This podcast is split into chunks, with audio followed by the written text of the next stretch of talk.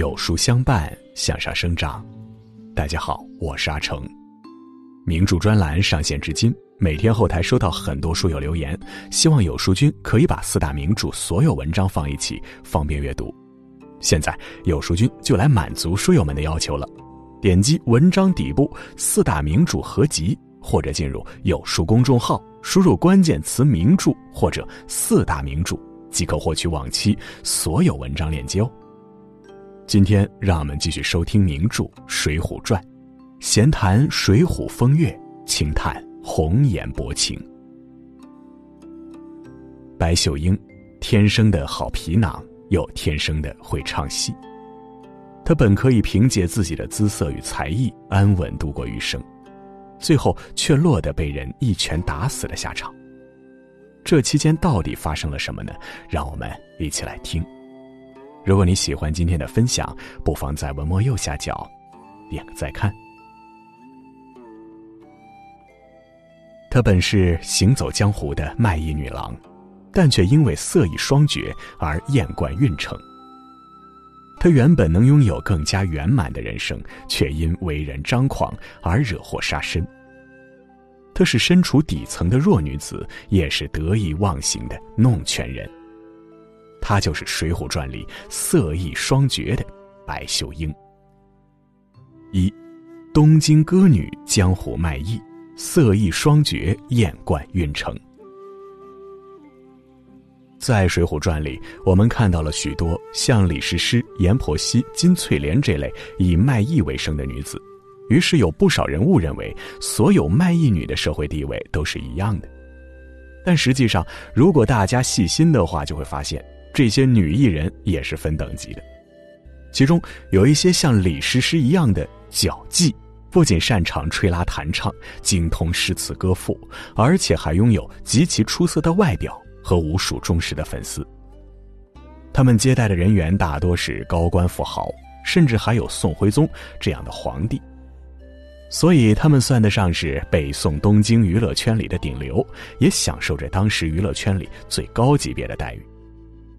其实像李师师这样的女明星是非常少的，在北宋东京的娱乐圈里，更多的是像金翠莲那样的普通行院。她们虽然也能歌善舞，会唱写戏文小曲，但在东京这样美人如云的繁华地里，根本没有他们的立足之地。于是，他们只好投身江湖，四处行走，辛苦卖艺，赚口青春饭吃。而且，因为他们身份低贱，所以他们不仅会受到普通百姓的鄙视，还会遭遇地痞流氓的欺压，是真正的底层人民，活得实在艰难。因此，就连专卖人肉包子的某夜叉孙二娘这类狠人，都不忍心对他们下手，将其列为三不杀人员之一。而白秀英本来也是这诸多行走江湖卖艺的行员之一。但他运气比较好，他在东京的时候就搭上了个小官儿。虽然这个小官在东京根本排不上号，可当这小官调任到了山东，成了郓城县的县令后，白秀英的身价也跟着水涨船高了。他不仅借着这个郓城县令的势力，在当地开了间个人工作室，从流浪艺人变成了郓城娱乐圈的常驻嘉宾。而且他还靠着自己出色的才艺和超高的颜值，征服了郓城人民，从东京十八线小网红一跃成为郓城县里家喻户晓的大明星。二，托盘求赏偶遇都头，言语冒犯惹来争斗。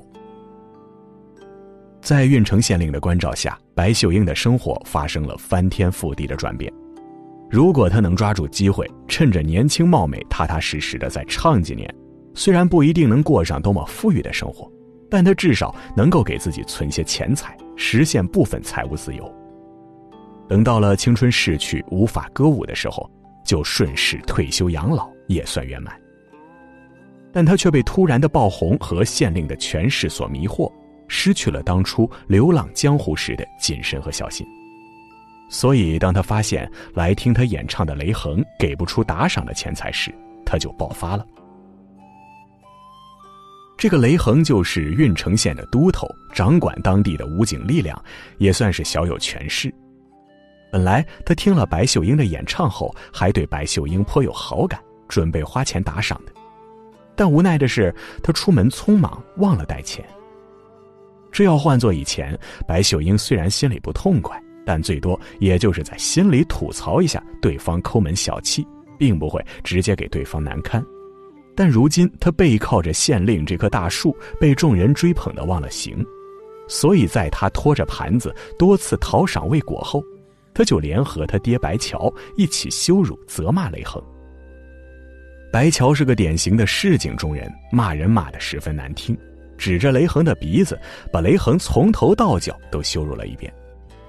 本来大家来听戏就是为了寻个开心，谁曾想这个开心没寻着，反而因为赏钱被羞辱。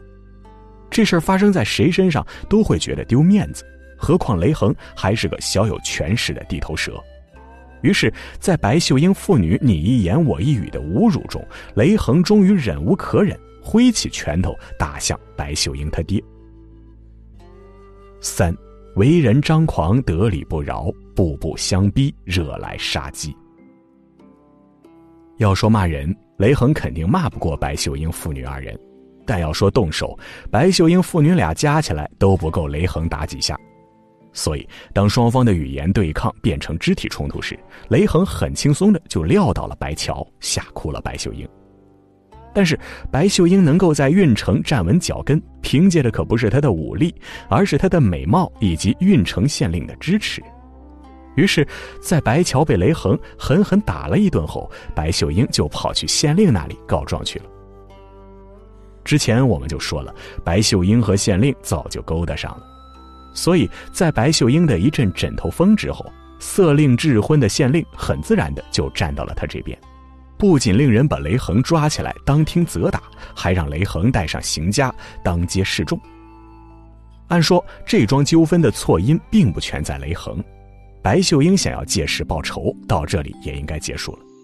毕竟这时候的雷横已经知道了白秀英和县令的关系，所以哪怕受了罚，雷横也会看在县令的面上，不再纠缠白秀英了。可得寸进尺的白秀英偏偏不肯罢休。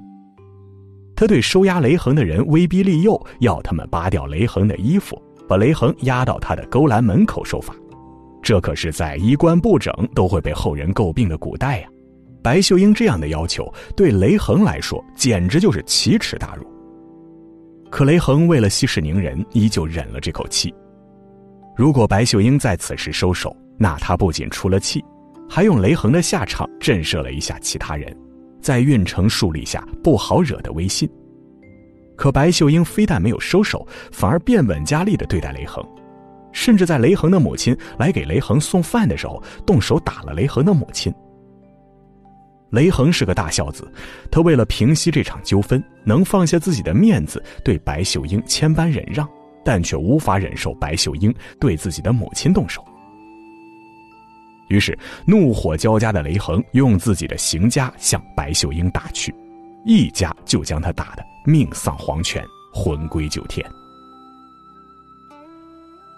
在《水浒传》里，白秀英的出场非常短暂，但她的故事却让人不得不深思感慨。老话说：“天狂必下雨，人狂必有祸。”白秀英本来可以安然度过一生，但她却被权势所迷惑，变得张狂无度，最后失了分寸，丢了性命。这就是金人名上说的：“强梁者不得其死，好胜者必遇其敌。”狂妄而强横的人是没有好结果的，争强好胜的人也最终将碰到敌手。因为过于张狂强横的做法。在把别人推向绝路、逼于死地的同时，也是在迫使对方做出极端的反抗，最终只会让双方都落入绝境，难以转还。所以古人说：“凡事当留余地，得意不宜再往。”人生在世，做人不要太张狂，无论在什么情况下，说话都不要说太满，做事也不可太绝，给别人留一点余地，也是给自己。留一份生机。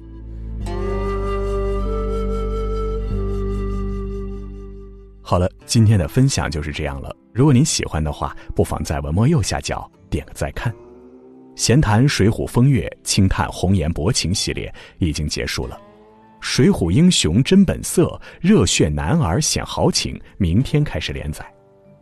想知道更多《水浒》精彩故事，每天记得准时来收听。听完的朋友，别忘了点击文末四大名著专辑图片。在这个碎片化的时代，你有多久没读完一本书了？长按识别文末二维码，免费领取五十二本共读好书，每天有主播读给你听哦。我是阿成，我在山东烟台，向你问好。